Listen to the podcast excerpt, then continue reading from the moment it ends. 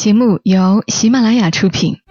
每个故事都是别人走过的路，做人如果没梦想，那个有微笑的抚慰，从一数到十，你爱我有也多少？有泪水的滋润。默默到来，故事如你。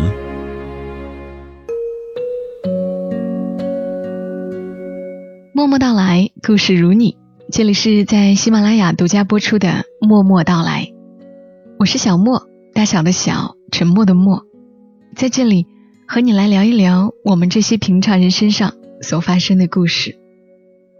通过喜马拉雅收听节目的你，应该能通过播放页面看到一张照片，这是刚刚过去的中秋和国庆，我在常德老家拍的照片。照片上是我的女儿甜豆和我女儿的太奶奶。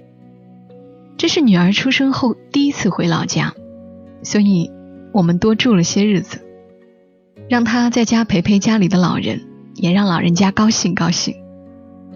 以前我没有这种体会，真的，一老一小互相逗乐，原来竟是如此幸福美好的画面。难怪咱们中国人这么在意四世同堂。我和帅毛毛目前觉得最遗憾的事情就是，我们俩的爷爷都没能看到我们成家，更没能看到他们的曾孙女。好在我们的奶奶和外婆还能看到，所以哪怕在老家住上十几天，对于我来说很不方便，带着小孩大包小包的，节目要提前录制，微店也不好打理。我依旧觉得，每年要在家里多住些日子。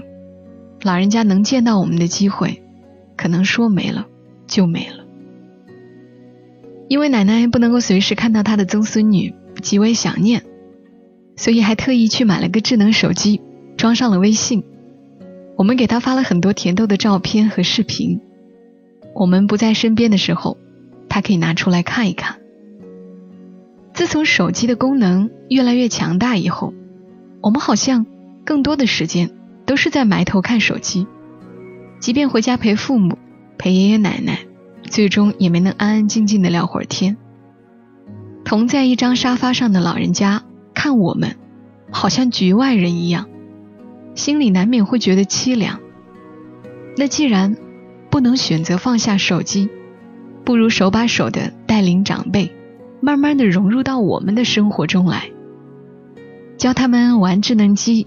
把字体给他们放大，多存一些我们这些晚辈的照片、视频在里面，让现代科技把我们的消息随时传到他们的眼前。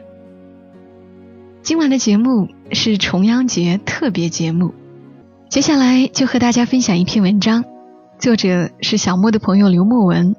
我有一些日子没有来念他的文字了，甚是想念。他曾经在他的微信公众号上。写过一篇关于他妈妈的文章，虽然都讲的是一些小事儿，但很有趣，很适合今天的主题，念给你们听一听。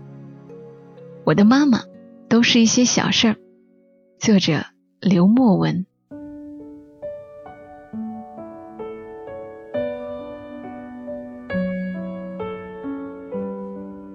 中秋节回家，和妈妈一起逛街。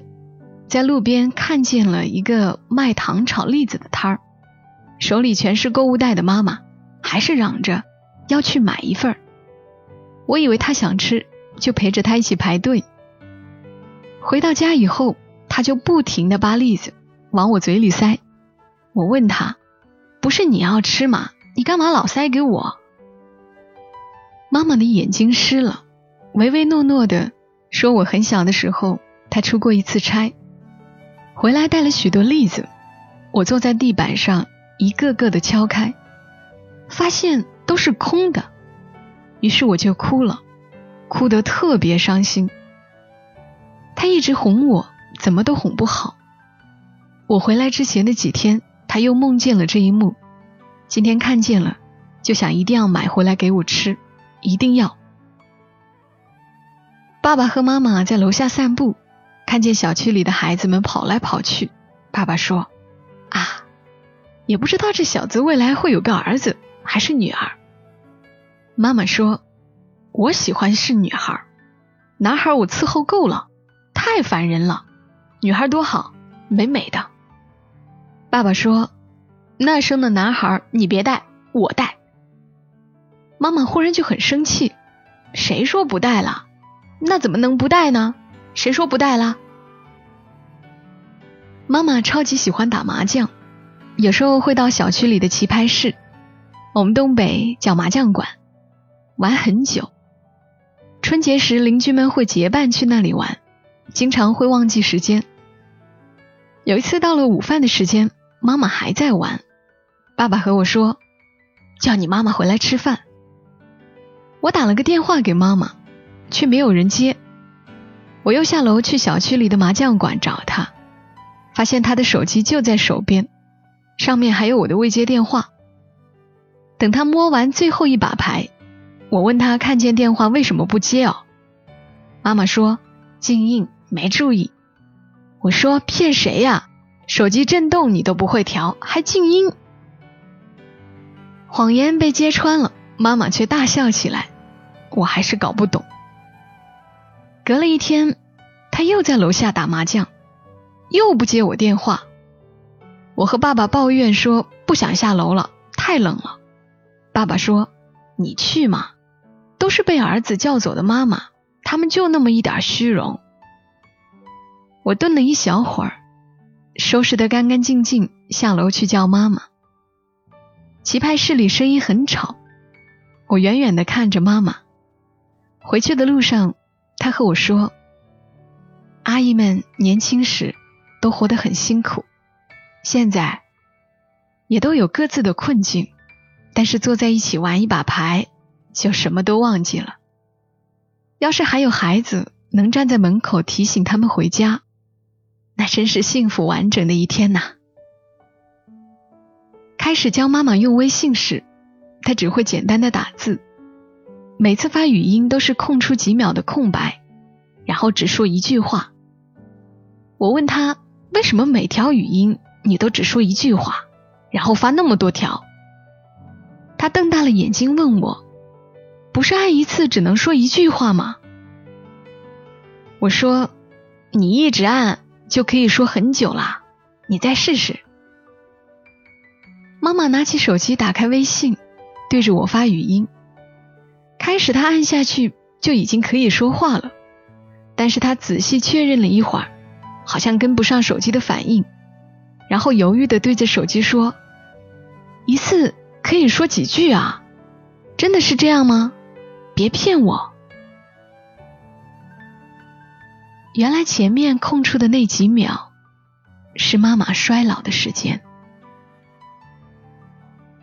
后来妈妈也教爸爸用微信，还给我们家建了个群，就我们仨儿。爸爸老是分不清群和私聊，经常说窜。比如某次春节我回家，爸爸在我们家的群里发了一句：“儿子好像又变丑了。”妈妈紧接了一句：“好像有一点我看到回了一句：“下次说这事儿可以私聊。”后来爸爸终于烦了，问妈妈：“有事就打电话呗，用这个干嘛呢？”妈妈一脸蔑视的说：“你傻，会了这个你就能离你儿子近点了。”小的时候。和爸爸学会了不注意听妈妈讲话的坏习惯，具体表现在我和爸爸看球时，妈妈在厨房做好饭叫我们，却没有人应她，于是妈妈就飞进来两个拖鞋，我和爸爸就一人抱着一只拖鞋，脸还对着电视慢慢往外走。长大一点后，在家里玩电脑游戏，妈妈叫我吃饭时，几乎又被忽略掉。于是他就气冲冲地走到我的房间来，拽着我的耳朵去吃饭。无论我有没有打完那一盘，当时的妈妈力气好大，每次敲我都很痛。后来我上大学，工作，就离开了家。偶尔回去被妈妈叫吃饭，依然还是不动，偏要等她过来打我，我才肯出去。妈妈开始老了，走路已经踩不出声音，但是她打我依然很用力。虽然一点也不痛，但我还是要浮夸的装作很疼，一边慌慌张张的躲着，一边爬出门去厨房。爸爸说：“你都这么大了，吃饭还要你妈妈叫，被打不丢人吗？”他哪里知道，能这样被妈妈，我有多享受。今后的日子，还请母后继续关照，继续用力打我哦，美丽的陈女士，谢谢您这么多年的付出，真是辛苦了。现在，我们交换位置，木耳。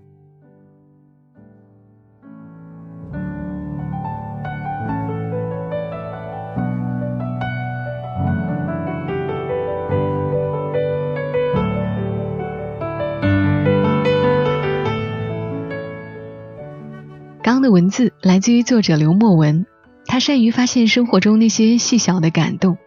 他的妈妈被他描述的既生动又可爱。